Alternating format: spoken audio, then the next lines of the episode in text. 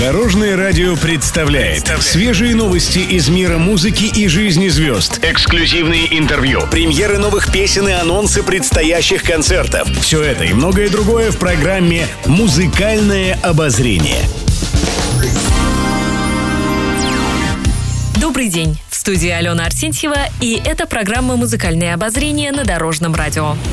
Музыкальные новости. Дмитрий Маликов редко показывает своего младшего ребенка публике. На днях Марку исполнилось 6 лет, и на этой неделе, помимо дня рождения, у него было еще одно важное событие. В социальных сетях музыкант поделился кадрами соревнований сына по борьбе. По словам Дмитрия, он очень переживал за мальчика, что ему даже стало плохо.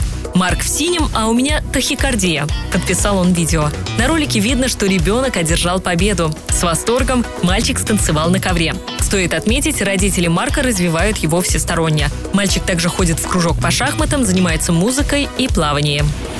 Музыкальное обозрение. Любовь Успенская с начала года перестала выходить на связь в личном блоге. Поклонники начали переживать за певицу. На днях Успенская опубликовала пост и рассказала, чем она занималась все это время. Королева шансона объяснила, что у нее сейчас много работы и поэтому нет времени на социальные сети.